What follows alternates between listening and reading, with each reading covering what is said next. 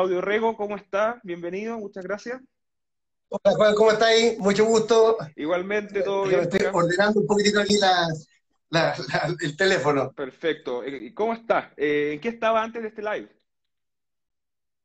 Y mira, hoy día es un día bien especial porque se, se- se conmemoran dos años de la muerte de uno de mis mejores amigos. Mm, Eh, entonces, él fue la persona que murió, no sé si te recuerdas, hace dos años en la Maratón de Santiago, ahí en Pocuro. Perfecto. Entonces, eh, fuimos, hicimos un monolito los amigos ahí eh, en recuerdo de él, así que estaba ahí recordándolo en este momento. Sí, vengo de allá ahora, por eso estoy medio transpirado porque andaba en bicicleta. Ah, perfecto. ¿Andaba con mascarilla? Sí, pues. Ah, ya, Y perfecto. con todo tipo de luces. Ya, ya, perfecto, porque ahora todos los días uno levanta una piedra y se encuentra con una autoridad sin mascarilla, sin cumplir el distanciamiento y de todo. Hasta fiscales han detenido carreteando. Así que hay que hacer las preguntas correspondientes. Sí, no, no. Yo, yo, sigo muy estricto porque, entre otras cosas, creo que, que las la autoridades tenemos, o los proyectos de autoridades, los que aspiramos a ser autoridades, predicar con el ejemplo. Lo mínimo. Así que ando, ando con mi alcohol para todos lados, mascarilla, no de estas brandeadas que son muy bonitas, pero no sirven para nada, sino de la eh, NK95, eh, que son las, las más, más feas. Las más feas, pero las más útiles. Las más ¿eh? prácticas. Oiga, candidato, y ahora que lo mencionó antes de comenzar la conversación, ¿qué, qué, lo- qué opina usted de los alcoholes gel? Porque, a ver, todos andamos con los alcoholes gel en nuestras manos, etcétera, o en el bolsillo, pero uno a veces va a la farmacia, va a algunas tiendas y te encuentras con unos alcoholes gel que parecen cola fría. Podrían regularlo, no sé, como para que sea más digno. Es indignante, es Mira. Yo te voy a mostrar, oye, ¿Mm? como esto es en vivo, te voy a mostrar qué ocupo yo. A que ver, a ver, veamos. Estamos aquí exclusivo, vamos a ver cuál es el alcohol gel de Claudio Oye. Rego. Yo, yo me compré un litro, oye, un litro y lleno mi botellita. ¿Ya? Oye, pero esta, esta botellita, esta botellita de la, es, es puro alcohol. Así que, ¿cachai? No tení, no, no estas cuestiones pegajosas que tení. Entonces yo le ando regalando a todo el mundo. Oye, y es súper eficaz. Pero anda, pero anda con la, la botellita chica o anda con esa botella de litro y medio de alcohol gel en... No, no, esta me la pongo una mochila. No, Ah, ya. con esta. Ah, ya, porque si no que... Con, con esta ando nomás todo el rato. Porque si ¿ah? no, igual maniático. O sea, si yo estoy con un grupo de amigos y me dicen, oye, quieren alcohol gel y sale con una botella de litro y medio, es como, ya, oye, cálmate. Ahora, ¿tú sabes, tú sabes que eh, el otro día mi- tuvo el cumpleaños mi hijo ¿Mm? y mi ex me dice, oye, pero tú estás con TOC, porque literalmente no me moví de- del asiento y me habría echado 10 veces al coger las manos, Es porque que ya es costumbre. uno como anda, es que uno anda con tanta gente Mm. que yo de verdad lo hago por mí, pero también lo hago por la gente, ¿ah? porque uno, eh, aunque, aunque tú saludes con el codo, igual Igual andas tocando mucha, mucho espacio, estás con mucha gente, así que hay que cuidarse en serio. ¿ah? Candidato, vamos a los que nos convocan. Yo sé que, bueno, yo creo que mucha gente a usted lo, lo ubica por su trayectoria como alcalde, como intendente y como militante de la democracia cristiana, pero para aclarar algunos puntos, usted va de candidato eh, para ser gobernador regional de la región metropolitana, este cargo que reemplazaría lo que conocemos ahora como intendente. Usted militante de la democracia cristiana y con ese detalle quiero comenzar. Actualmente la democracia cristiana, y en realidad hace los últimos años, pareciera tener dos facciones, una más quizás progresista, más liberal, más cercana quizás a, a los pensamientos e ideologías de la izquierda, y otra que pareciera ser más conservadora. Eh, ¿En cuál de las dos democracias cristianas usted se ubicaría?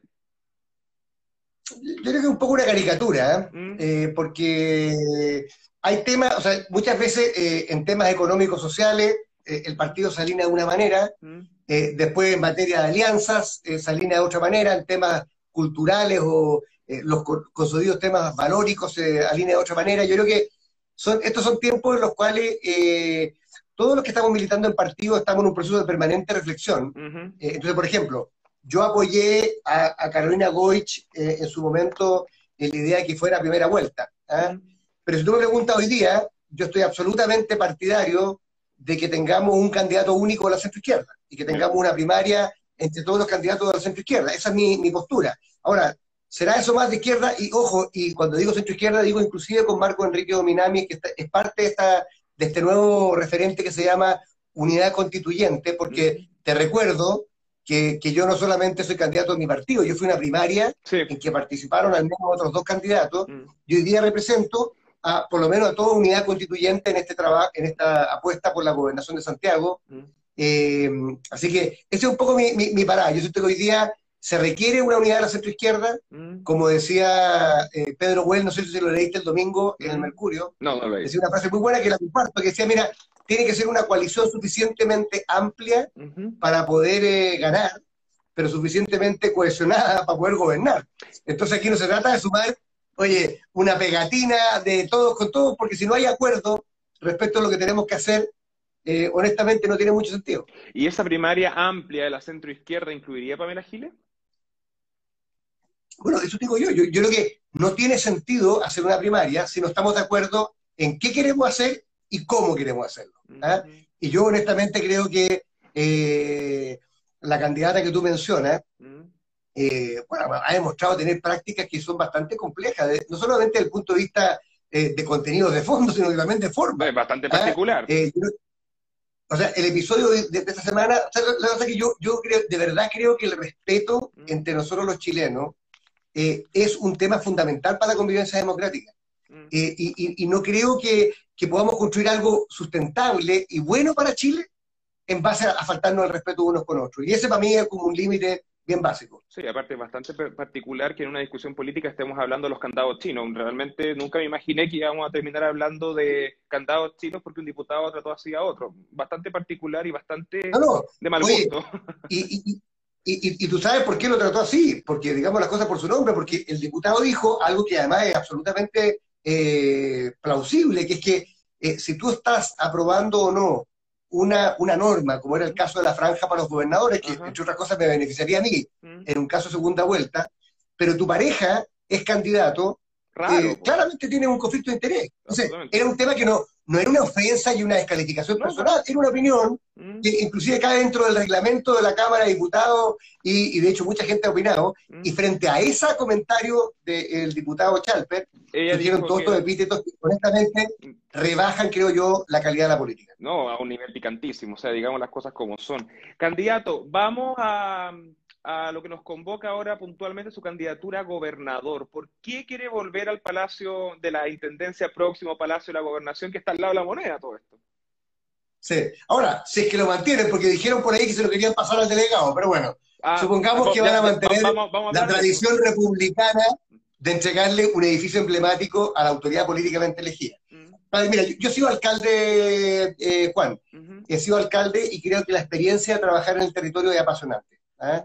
Respeto mucho el trabajo parlamentario, pero para los que tenemos vocación ejecutiva, de, transformar la realidad, y en el caso mío, más que soy un apasionado de la ciudad, mm. y de construir ciudades más humanas, más amigables, más justas, creo que la experiencia del trabajo como alcalde es muy parecida a lo que va a ser el trabajo del nuevo gobernador, solo que a una escala obviamente metropolitana, es como una suerte de alcalde mayor, mm. más que solamente una autoridad política así deliberativa. Claro. Y creo que eso es apasionante, porque yo que fui intendente y fui designado por una presidenta, mm. que fue la presidenta Bachelet, yo tenía un rol súper importante de defender al gobierno, de representar al gobierno. Mm. Eh, pero eh, el principio democrático fundamental de esta elección es que tú ya no defiendes a un gobierno, es más, eres autónomo respecto del gobierno, eh, de turno. ¿cómo se llama? Circunstancial, de turno, para representar a la, a la región. Entonces, la región más grande, la región más desigual, la región más eh, fragmentada en 52 municipios va a tener la posibilidad de tener un director de orquesta que construya participativamente un plan de desarrollo para la ciudad para los próximos 30, 40 años y coordine a los actores públicos, privados, comunitarios y también ministeriales en el trabajo del territorio. Eso me parece de verdad apasionante, ser el primer gobernador eh, elegido en la historia de Chile, en una región como la de Santiago, que es la más grande, como te decía yo, me parece que es un desafío apasionante, dificilísimo, mm. pero creo que la experiencia como alcalde y ex intendente me va a ayudar a poder hacer un buen trabajo. Igual tiene ahí, tiene historia familiar con la intendencia. ¿Quién era su familiar histórico así, pero como de muchos años atrás que había sido intendente? Benjamín, bueno, dicen que fue el primer intendente, ¿eh? Benjamín Vicuña Maquena, el año 1832. Perfecto.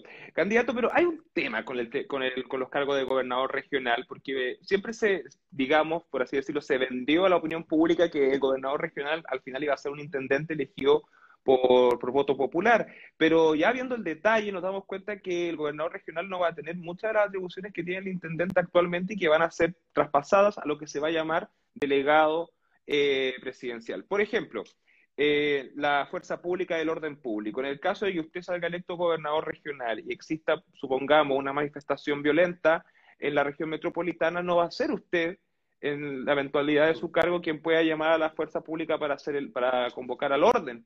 ¿Cómo se va a hacer?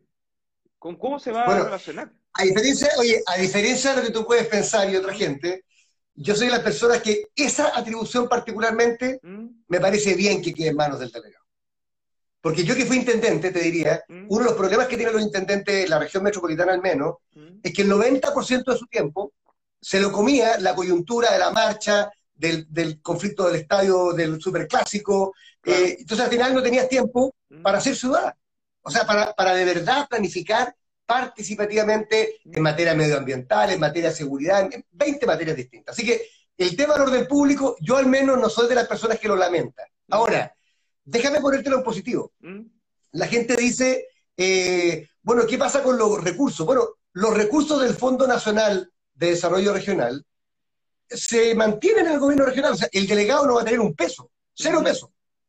Y, y claro, alguien podrá decir, los 140 mil millones de pesos del gobierno regional no son suficientes. Está bien, mm. representa solo un 10% de todo el presupuesto que se invierte en la región, pero no es poco tampoco. O sea, yo fui intendente y te puedo decir que con esos recursos se construyeron centros culturales, canchas, estadios, parques, eh, ciclovías. O sea, se puede hacer una gestión de la ciudad. Segundo, el plan regulador metropolitano, que es el gran instrumento para ordenar territorialmente la ciudad y las funciones. Eso se mantiene en las manos del gobernador el plan de infraestructura, un plan medioambiental. O sea, yo soy de los que creo, para mirar el medio vaso eh, eh, lleno, mm. de que este nuevo gobernador no solamente tiene atribuciones y tiene recursos, sino que algo que nunca va a tener el nuevo delegado es que va a tener una tremenda legitimidad política. absolutamente. un gobernador elegido con 3 millones de votos, mm. eh, si un alcalde hoy día es relevante en la vida política nacional,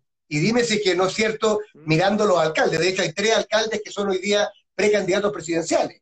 ¿ah? Eh, ¿Por qué? No porque, no porque Recoleta tenga mucha plata o, porque Providencia tenga atribuciones sobre la policía, no. Porque los liderazgos políticos en el territorio, cercanos a la ciudadanía, que resuelven problemas, hoy día tienen mucha más relevancia en la vida política nacional. Y si eso es válido para un alcalde de una comuna de 52, Imagínate para el gobernador de las 52 comunas. Yo creo que de verdad la gente no se, no, se da cuenta que vamos a tener, eh, creo yo al menos, una, una capacidad de convocar a los actores, inclusive en el tema de seguridad. Mm. Se dice, no, es que como no manda a las policías no puede hacer nada de seguridad. No es cierto. Mm. Yo fui alcalde ocho años y cuando era alcalde, como nosotros teníamos recursos, teníamos gestión, convocábamos a las policías, a los fiscales y hacíamos muchos programas de prevención del delito. Y si eso no podía ser un alcalde que tenía pocos recursos, imagínate un gobernador que tiene mucho más. Así que ni tanto ni tampoco. Mm. ¿No tiene todas las atribuciones que me gustaría? Sí. La ley permite que le pidamos servicios públicos al Ejecutivo. Yo creo que el Ejecutivo no va a querer entregarlos porque nadie entrega poder gratuitamente. pero lo que sí está claro, bueno, hay que ser electo, por supuesto. Ah, pero te doy una cuestión, pero yo creo que eh, eh, el liderazgo político va a ser súper gravitante en cómo se desempeña el próximo gobernador. Y yo entiendo, la gente no sabe mucho. Mira, esta ha sido una campaña muy difícil, Juana, eh, porque en medio de la pandemia, con mascarilla, mm. un cargo que nadie entiende, eh, pero cuando uno piensa de verdad eh, en el poder político de esta autoridad, mm. créemelo que va a dar que hablar en la vida política nacional. Candidato, vamos un poco a, a su eslogan de campaña, si no me equivoco, es algo así como un Santiago, un solo Santiago. ¿ya? Le voy a comentar, yo llevo casi 12 años, un poco más de 12 años acá viviendo en Santiago, no soy de acá, y llama la atención esa, ese cambio radical que existe cuando uno se sube en una estación de metro, supongamos escuela militar, y sale en otra estación de metro y, es un Santiago absolutamente distinto. Eh, bajo ese criterio que usted dice, un solo Santiago, ¿cómo se encamina ese concepto a un nuevo Santiago? Porque es súper desigual por comuna. Mm. Bueno, nosotros ya tenemos, yo te decía que la región metropolitana probablemente es la región más desigual de Chile. ¿ah?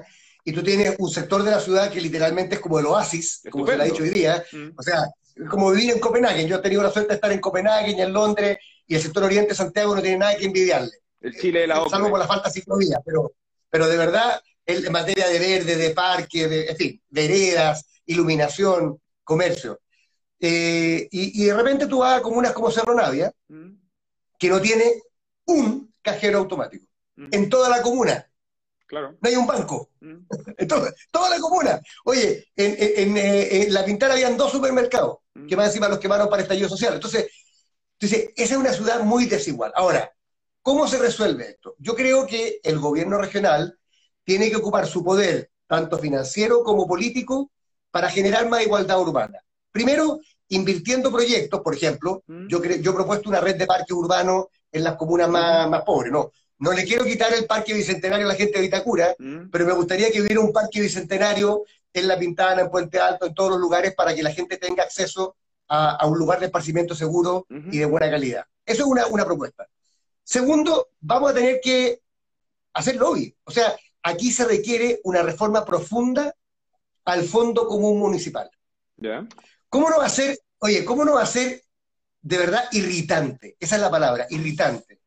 Que en una comuna como Las Condes, donde en general la gente tiene bastante menos problemas que en mm. una comuna como La Pintana, eh, tanto individualmente como familiarmente como comunitariamente, urbanamente, el presupuesto por habitante sea un millón trescientos mil pesos y en La Pintana sea, por habitante, y en La Pintana sea doscientos mil pesos. Welcome to Chile. aquí el problema no es como dice Joaquín Lavín, que la, las Condes tiene que ser generosa y darle como una suerte de bono de caridad, bono de marzo a la Comuna de La Pintana. No, no, no. Que lo hizo. Lo que tenemos que hacer, bueno, que lo hizo, de hecho, lo que tenemos que hacer es cambiar las reglas del juego. O sea, tenemos que repensar, creo yo, un conjunto de medidas territoriales en materia de exenciones tributarias, de impuesto a la propiedad raíz, y repartirlo por habitante en nuestra región y en el país.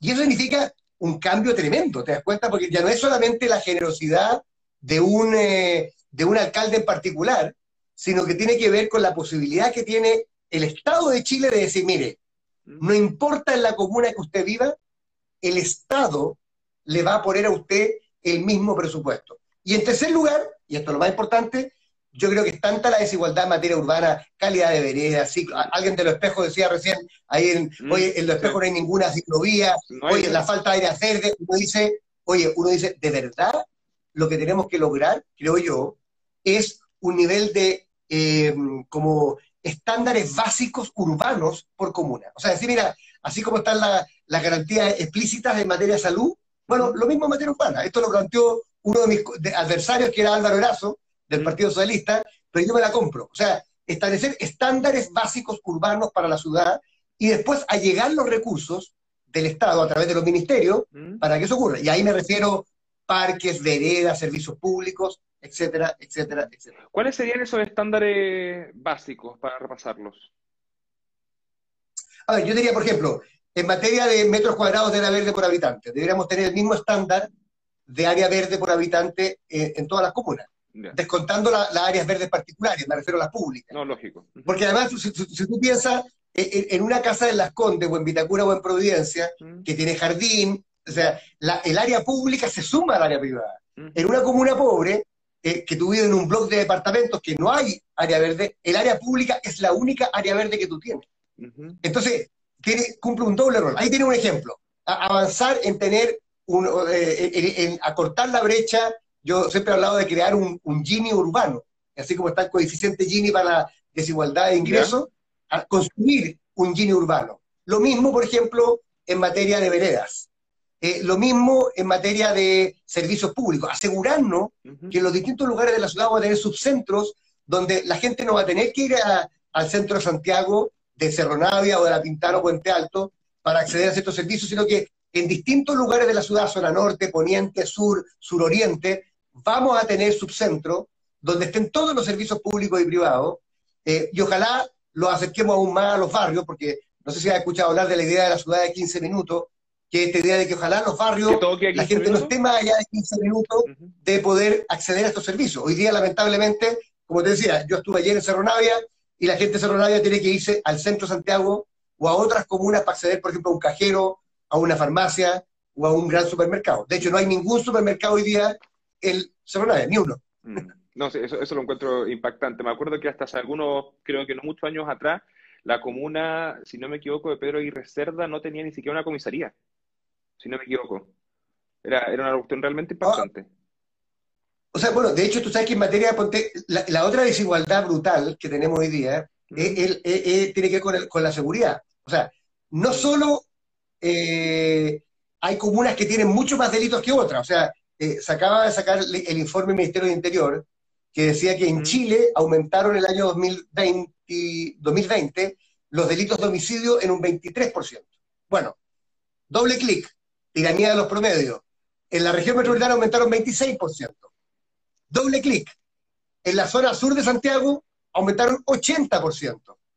Entonces, el promedio regional o nacional no es lo mismo que ocurre en Santiago, pero así todo, cuando tú miras la asignación de carabineros mm. en la región metropolitana, tú tienes que en Vitacura hay un carabinero cada 500 habitantes mm. y en La Pintana uno cada 1.300 habitantes. O sea, las comunas que tienen más delitos y son más inseguras mm. tienen menos eh, carabineros por habitante que una comuna de alto ingreso.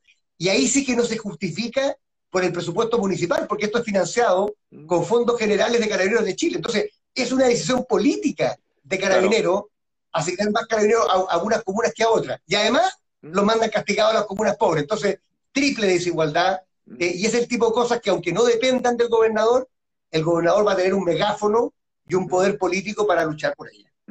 Candidato, quería llevarlo a un término que tiene que ver con la ciudad muy puntualmente, y es un término que no sé si lo inventó usted, pero por lo menos lo instaló. Se armó de... Y se armó debate hasta el día de hoy que tiene que ver con los guetos verticales. Usted, yo creo que descubrió América en Twitter creando el concepto de guetos verticales, porque se ocupa hasta el día de hoy. Eh, ¿Hay algún plan para regular eso? Porque hay, hay comunas como Estación Central o Quinta Normal que uno ve y no se aleja mucho de lo que uno se ve en esas películas como de cine arte vietnamita o del sudeste asiático, que se ve un hacinamiento terrible y que todos sabemos que han terminado viviendo ahí las personas que vienen de otros países a buscar oportunidades acá. ¿Cómo se regula eso? ¿Cuál es la propuesta y cómo se puede solucionar? A ver, yo, que hay como tres niveles de conversación. Una es qué tipo de ciudad queremos. Eso no, hoy día lamentablemente el plan regulador metropolitano, que viene de hace 27 años, no ha sido capaz de unificar una visión para todas las comunas de la región. Cada comuna es como una isla, es como un archipiélago, ¿te das cuenta? Entonces, no tenemos una visión compartida. Yo al menos creo que un nuevo plan regulador, y, estoy pensando convocar a una convención metropolitana mm. para construir participativamente un nuevo plan regulador metropolitano, que definamos qué tipo de ciudad. Yo creo, yo creo que tenemos que tener una densidad equilibrada en Santiago, sea medioambientalmente sustentable, socialmente integrada y además creo yo que tenga un nivel de calidad de vida para las personas en cada lugar. Entonces, ¿en qué se traduce eso en concreto? Yo no soy partidario de que la ciudad siga creciendo hacia el mundo rural. Creo que hay que crecer hacia adentro. ¿ah? Ahora, la pregunta no es para dónde se crece solamente, sino cómo se crece. Y ahí los planes reguladores comunales, lamentablemente hoy día, son los que determinan las condiciones de urbanización. O sea, ¿qué pasó en Estación Central? ¿Por qué se produjeron esta explosión de guetos verticales o de edificios, mega edificios mm. hiperdensos. Porque no había plan regulador, porque la comuna de Estación Central, a mi juicio negligente, y en esto yo, esta es una polémica que he tenido con el actual mm. ministro del Interior, que era alcalde de Estación Central, que, me parece que es una tremenda negligencia no haber eh, eh, desarrollado un plan regulador, sobre todo cuando empezaron a haber muchos permisos. ¿Por qué? Porque el problema no es que haya edificios, yo vivo en un edificio, de siete pisos. Hay gente que vive en edificios de 10 pisos, pero un edificio de 42 pisos, con 1.500 departamentos, con dos ascensores, con una vereda de un metro cuadrado, eso no es calidad de vida, eso no es densidad equilibrada, eso es lo que hemos llamado un gueto vertical.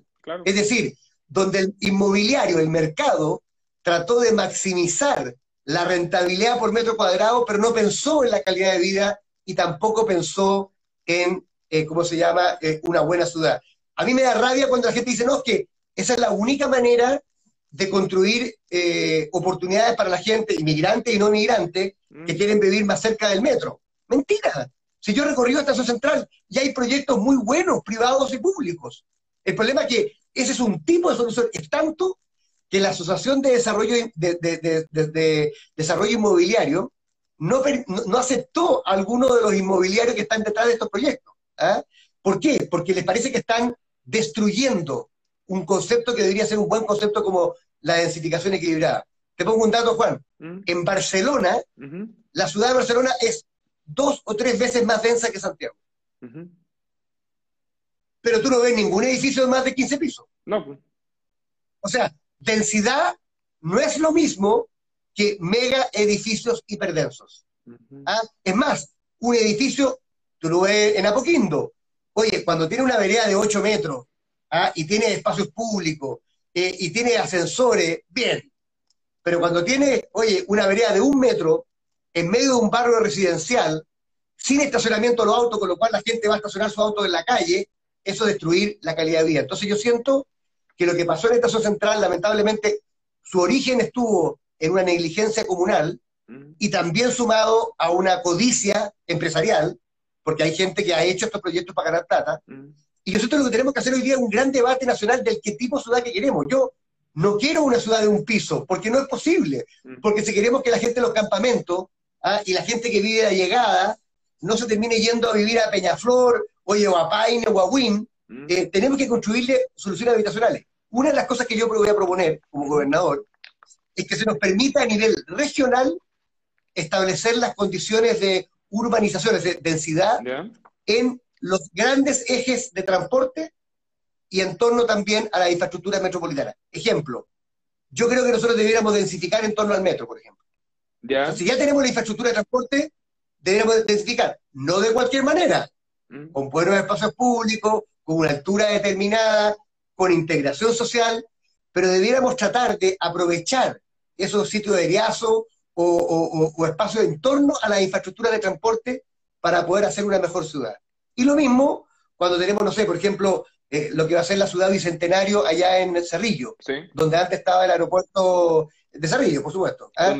ahí, ahí tenemos la oportunidad Exactamente, donde se, a hacer, donde se van a hacer los Panamericanos, la, la Villa Panamericana para el 2023. Mm. Bueno, ese es el tipo de proyectos que hablan de un tipo de ciudad. Y yo creo que lo que nos falta en Chile, no ha sobrado mercado, no ha sobrado incompetencia pública y privada, pero no ha faltado planificación urbana, mm. que es lo que tenemos que empezar a hacer ahora. Y creo que nadie es mejor que un gobernador, que no le responde solamente a un electorado o una comuna, sino que le responde a toda la región para liderar un proceso de planificación de la ciudad.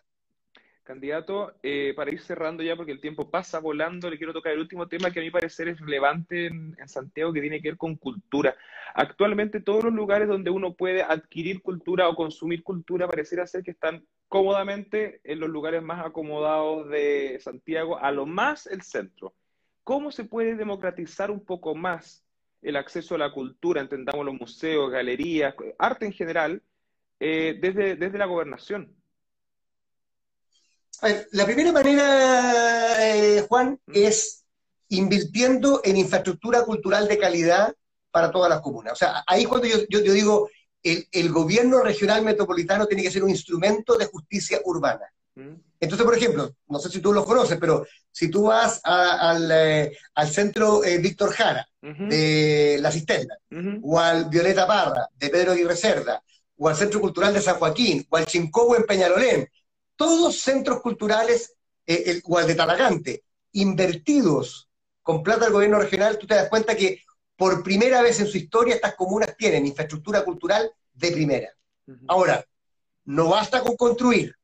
Una de las cosas que nosotros hicimos cuando yo era intendente, y volvió a surgir ahora en el Cabildo Cultural, porque tú sabes que hemos hecho 65 cabildos, 15 temáticos y 45 de, de ¿cómo se llama?, de, de comunales, y una de las cosas que nos surgió del Cabildo Cultural es cómo la gente echaba de menos el proyecto que hicimos que se llamaba Santiago es mío. Es decir, hicimos un proyecto cultural para toda la región, no poca plata, 3.500 millones de pesos, para llevar expresiones artísticas a todas las comunas, para formar emprendedores culturales y lo más importante, para crear una red de centros culturales municipales de la región. ¿Por qué? Porque si hay que traer un gran espectáculo artístico, es distinto que lo haga Peñalolén solo, o San Joaquín solo, o Cerro Navia solo, eh, si lo hacen 10 centros culturales o 15, se abaratan los costos, se comparten buenas prácticas. Entonces yo siento que hay, un componente de gestión y hay un componente de infraestructura, y creo que el gobierno regional tiene que hacer de ambas. O sea, sobre todo si lo que estamos pensando es un desarrollo integral de nuestra ciudad y no solamente un desarrollo de cemento. Yo creo que los temas ambientales, los temas culturales, los temas deportivos, eh, tienen que ver con un modelo de desarrollo de ciudad. Y como yo quiero una ciudad entretenida, justa y con buena calidad de vida para vivir para mi hijo y para mis nietos, eh, pero no dependiendo de la comuna que nacen, sino que independiente de la comuna en que nazcan, tengan acceso a eso mismo. El gobierno regional, creo yo, propone, eh, aquí alguien dice, los espejos no tiene el centro cultural. Bueno, yo, una, de las cosas que le quiero decir a mucha gente que lo dice, el gobernador no va a poder reemplazar a un mal alcalde. O sea, si la gente en su comuna no elige buenos alcaldes, eh, no hay mucho que el gobernador pueda hacer. Es un mal alcalde. trabajar alcalde. Yo creo que el, alcalde actual, si tú me preguntas a mí, se ha dedicado a algunas cosas, nosotros lo apoyamos, por ejemplo, en el tema de las veredas, mm. pero el tema de la cultura simplemente no existe. El tema eh, de la delincuencia está disparado, el mm. tema de las ciclovías tampoco existe. O sea, yo te diría, es un alcalde que tiene una sola dimensión de su labor, pero dejó muchas abandonadas. Candidato, eh, un poco para la risa, sí, eh, acaba de comentar aquí que grande Chincowi, una comuna debería tener uno, eh, en relación a su, a su, parecido con los personajes de Star Wars. ¿cómo, lo toma? Porque en realidad, si usted se pone una capucha café, es igual. no, pero oye, pero Chincowe, para clarificación de lo que nos están viendo, ¿Mm? es el Centro Cultural Deportivo de Peñarolén, ah, que fue una de las obras que yo dejé como alcalde, y el Chincowe significa en Mapudungún, mm. en el idioma mapuche, lugar de encuentro. Y si tú le preguntas a cualquier músico o actor de Santiago que ha estado ahí, te van a decir que tiene la acústica del municipal, mm. pero ahí mismo se puede hacer eh, espectáculos para 3.000 personas, tanto culturales como deportivos. Entonces, es un, eh, es un teatro multiuso que creo que es uno de los grandes legados que dejamos en Peñaolén, y estoy de acuerdo con la gente que dice mm. que debiéramos ser capaces de construir cosas como esa en todas las comunas de la región. Candidato, ¿volverá a ser Santiago luego de que se controle el tema de la pandemia un polo de festivales como lo fueron La Palusa? Se lo pregunto porque antes de la pandemia eh, ya estaba todo ajustado para que en Santiago se hiciera la primera edición de Rock in Rio Santiago. Y Lola Palusa ya lleva varios años funcionando y ha sido un gran, un gran polo de, cultura, digamos, de música. Eh, ¿Vamos a volver a eso? Se lo pregunto también porque yo soy fanático de los conciertos y creo que es una de las cosas que me ha hecho de menos en este tiempo de pandemia. Bueno, una, de las cosas que yo, que yo eh, creo profundamente es que Santiago tiene que, para cierto tipo de cosas, transformarse en un lugar que sea una gran oferta eh, cultural, gastronómica, turística, mm. eh, para tanto el país, esta región y también el, continente. Entonces, por ejemplo, no solamente festivales como la Palusa o el Rock en Río, mm. sino que también, oye, el Hecho en Casa, que es un festival de arte mm. urbano que es maravilloso. Eh, la Fórmula E, yo sé que fue polémica, pero yo me la he jugado mm. porque es como poner también, oye, a, Santiago en el turístico del automovilismo del futuro, que no es contaminante, que ocupa cobre, que ocupa litio, mm. que son cosas que son importantes para Chile, la electromovilidad. Yo soy eh, partidario de tener un gran centro de tenis para traer una ATP a Santiago también. ¿Para qué te deciste, oye, lo que tiene que ver la, el, ¿cómo se llama? Los Panamericanos del 2023. Yo creo que es una gran oportunidad para que Santiago se transforme en la capital del deporte. Y así podría seguir. ¿Y para qué decirte aprovechar los atractivos de nuestra región, ciudad? O sea, no hay ninguna ciudad capital del mundo que a 25, 30 minutos de Santiago, del centro de Santiago, tenga 28 viñas. Mm. O sea, el enoturismo, el turismo del cajón del Maipo, el turismo y, la recreación de invierno en la precordillera, eh, todo lo que tiene que ver con la cosa cultural, Pomaire, eh, San José, pues, eh, Isla de Maipo. O sea, yo de verdad creo el monte, que Santiago tiene una oferta que, claro, si cada comuna va a tratar de vender su comuna sola, no llegamos a ninguna parte, porque de afuera nos conocen como Santiago, nos conocen como el monte, como San José de Maipo, como Providencia. Mm. ¿Para qué existen grandes eventos? O sea, la industria turística, hicimos un cabildo turismo, mm. está muy deprimida, está, lo han pasado pésimo, pésimo. Yo una de las cosas que creo profundamente es que tenemos que hacer un gran espacio que Santiago sea, vuelva a ser eh, un lugar privilegiado para grandes convenciones y grandes eventos a nivel global.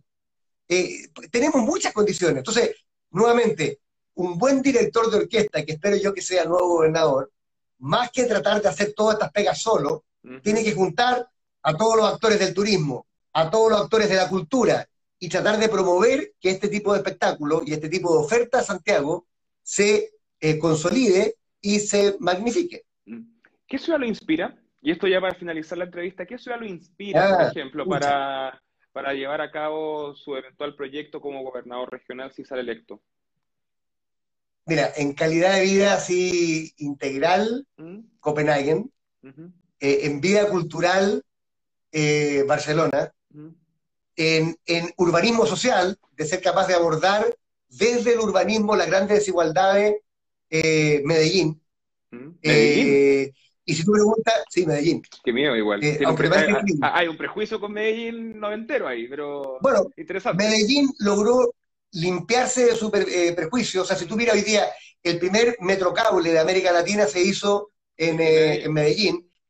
Los parques, bibliotecas, o sea, esta idea de llevar sus centros urbanos de gran equipamiento de, comunitario a los barrios más pobres, como una manera de hacer regeneración urbana y social, se partió en Medellín. Es muy interesante. Y por último, si tú me preguntas en materia de gestión integrada de transporte, creo que el modelo del alcalde mayor de Londres y de esta autoridad metropolitana de transporte de Londres, el Transport for London, eh, que está todo integrado. ¿Te das cuenta? Está el metro, las bicicletas, el metrocable, los buses, los trenes de cercanía, bajo una autoridad, eh, y al lado está la, la- la- la autoridad que planifica el territorio. Entonces, tienes bajo la misma autoridad política que es el alcalde mayor, ujú. el transporte y el ordenamiento territorial, que son las dos grandes, eh, eh, eh, como eh, yo diría, tenazas que tiene el desarrollo urbano hoy día, y que ahí tiene ejemplos importantes. O sea, yo espero que el nuevo gobernador o gobernadora, porque tenemos candidatas mujeres también y hombres, en vez de querer, de querer reinventar la rueda en Santiago, tenga la capacidad de mirar un poco eh, lo que está pasando en otros países, para qué existe la inserción internacional de Chicago. Chicago es una ciudad que tiene el mejor eh, eh, eh, entidad público-privada para poder proyectar, ¿cómo se llama?, el tema internacional, porque las ciudades hoy día son globales. Así que yo creo que hay mucho por hacer desde los temas de seguridad y de equidad urbana en Santiago hasta los temas de turismo, cultura y, ¿por qué no?, un desarrollo sustentable que nos permita gestionar la, oye, en la crisis hídrica que tiene Santiago, Sí. eh, los temas de áreas verdes, el reciclaje, en fin. Temas hay como para 10 años, pero bueno, Total. tenemos cuatro nomás y ganamos. Claudio Rego, candidato a gobernador metropolitano de la democracia cristiana, ex intendente, ex alcalde. Muchas gracias por su tiempo y disponibilidad. Ya pues Juan, un abrazo grande. Saludos a toda la gente que nos siguió. Chao, chao. Que esté muy bien, chao, chao.